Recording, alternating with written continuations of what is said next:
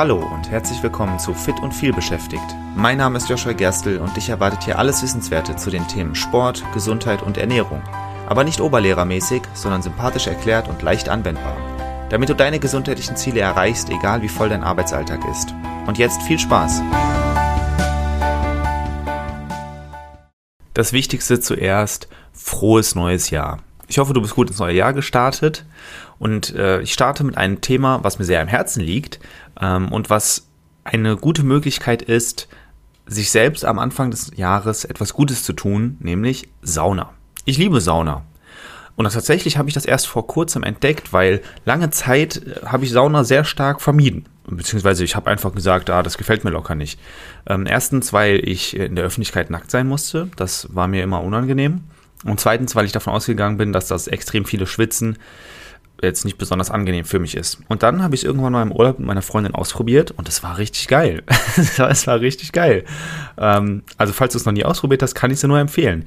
Im Prinzip, ich verstehe die Angst davor, nackt in der Öffentlichkeit zu sein, sehr gut. In dem Moment, wo man einmal in die Sauna geht, sieht man, dass alle anderen auch nackt sind, dann ist es halt einfach egal.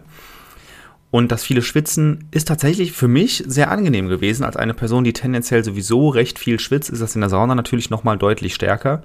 Aber es ist einfach total angenehm. Ich spüre da immer, wie meine Gedanken langsamer werden, wie die so wegschmelzen, so richtig, wie entspannt ich bin. Wenn ich einen Tag in die Sauna gehe, dann ist das wirklich wie ein Kurzurlaub. Extrem angenehm, kann ich nur empfehlen. Aber die Sauna ist mehr als nur eine Form der Entspannung. Sie bietet zahlreiche gesundheitliche Vorteile und ist in vielen Kulturen weltweit ein fester Bestandteil des Lebensstils. Das heißt, diese Folge möchte ich dazu nutzen, verschiedene Saunavarianten vorzustellen, dir deine körperlichen Reaktionen darauf zu erklären und eben auch die gesundheitlichen Vorteile aufzuzeigen, die ein Saunabesuch mit sich bringt. Starten wir also mit den verschiedenen Varianten von Sauna. Die klassische Variante ist die finnische Sauna und das ist auch das, was du größtenteils findest, wenn du in so öffentliche Saunalandschaften gehst, wie ich das auch gerne tue. Das ist eine trockene Hitze und Temperaturen zwischen 80 Grad und 100 Grad. Ähm, es gibt natürlich auch Saunen, wo das ein bisschen weniger ist, wo du dann vielleicht mal 65, 75 Grad findest, aber grundsätzlich finnische Sauna, trockene Form der Sauna und zwischen 80 und 100 Grad. Da gibt es dann auch Aufgüsse, mit Wasser oder aromatisiert mit ätherischen Ölen. Ähm, die kommen da häufiger vor. Aufgüsse bedeutet, auf, diesen, auf den Saunaofen wird etwas draufgeschüttet. Dadurch steigt dann natürlich die Luftfeuchtigkeit massiv und es ist keine trockene Sauna mehr.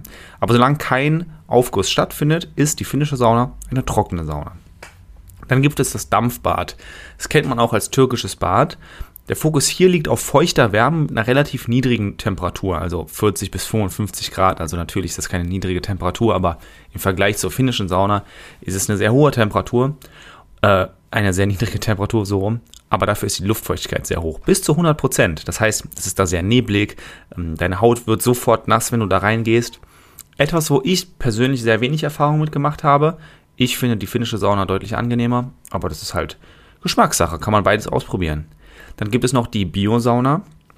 Die bietet eine etwas mildere Erfahrung mit Temperaturen um die 60 Grad und hat eine höhere Luftfeuchtigkeit als die finnische Sauna, aber nicht so hoch wie das Dampfbad. Hier werden oft entspannende Licht- und Aromatherapien eingesetzt. Also wenn du vielleicht empfindlich auf sehr hohe Temperaturen reagierst, könnte die Biosauna das Richtige für dich sein. Und als letztes gibt es noch die Infrarotkabine. Die nutzen Infrarotstrahler, um Wärme direkt an den Körper abzugeben, anstatt die Luft zu erhitzen. Die Temperaturen dabei sind niedriger, aber die Wärme dringt tiefer in das Gewebe ein. Kann ich persönlich nichts sagen, habe ich keine Erfahrung mitgemacht. Die Freundin von einem Kumpel von mir hat so eine Infrarotkabine und der hat gesagt, dass das sehr angenehm ist, dass er das sehr angenehm fand. Mit ihm war ich auch schon in der Sauna. Ich glaube, dass ihm die normale Sauna besser gefallen hat, aber ausprobieren kann man es ja trotzdem. Also das sind so die typischen vier Varianten, die es von der Sauna gibt. Und wenn du in eine öffentliche Saunaanstalt gehst, dann wird es eine, wirst du da Saunen finden, die so in die ersten drei Kategorien vor allem passen. Die meisten werden finnisch sein.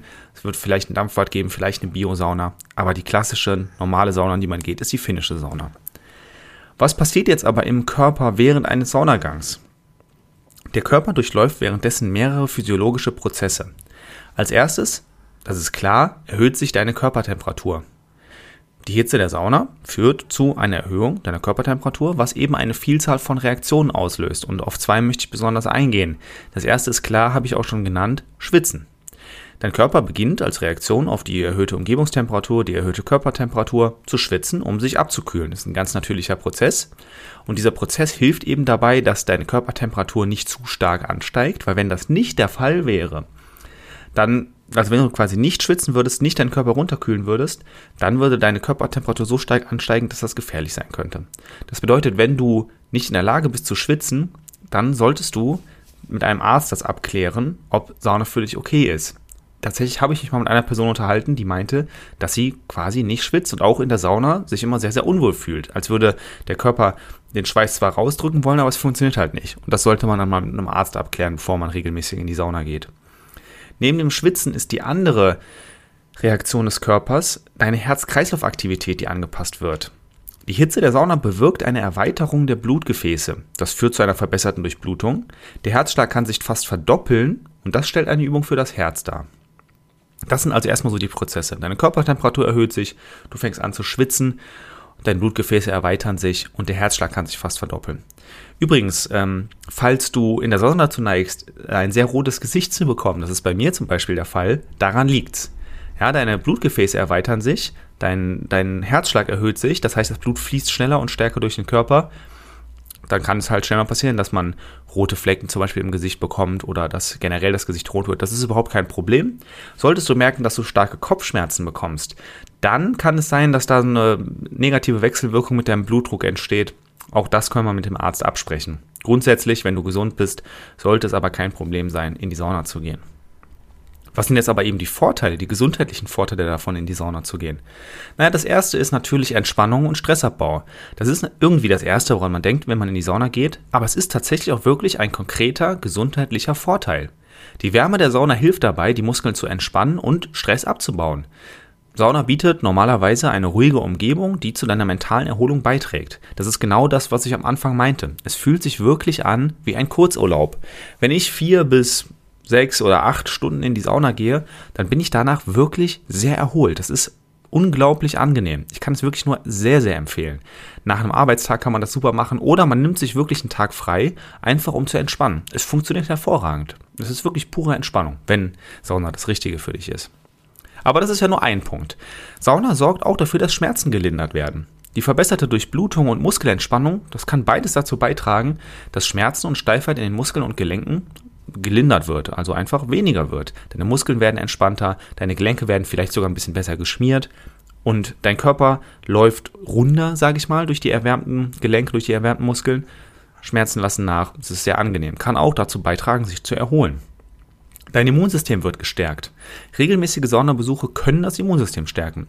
Die erhöhte Körpertemperatur kann nämlich die Produktion von weißen Blutkörperchen stimulieren und die bekämpfen Krankheitserreger. Wenn du davon mehr hast, ist dein Immunsystem stärker. Kann also passieren. Es Sauna sorgt auch für Hautpflege. Schwitzen hilft bei der Reinigung der Poren und kann die Hautgesundheit verbessern. Da rede ich gleich nochmal verstärkt drüber. Eine weitere Sache will ich vorher noch anführen. Natürlich stärkt es nicht nur dein Immunsystem, sondern auch dein Herz-Kreislauf-System. Das ist ja gerade das, was ich auch gesagt habe. Dein Herz schlägt doppelt so schnell. Das ist quasi wie eine Cardio-Einheit. Dein Herz wird angestrengt und das ist gut. Das Herz ist ein Muskel. Das Herz möchte angestrengt werden und dadurch wird es stärker. Das sind also alles sehr, sehr viele Vorteile.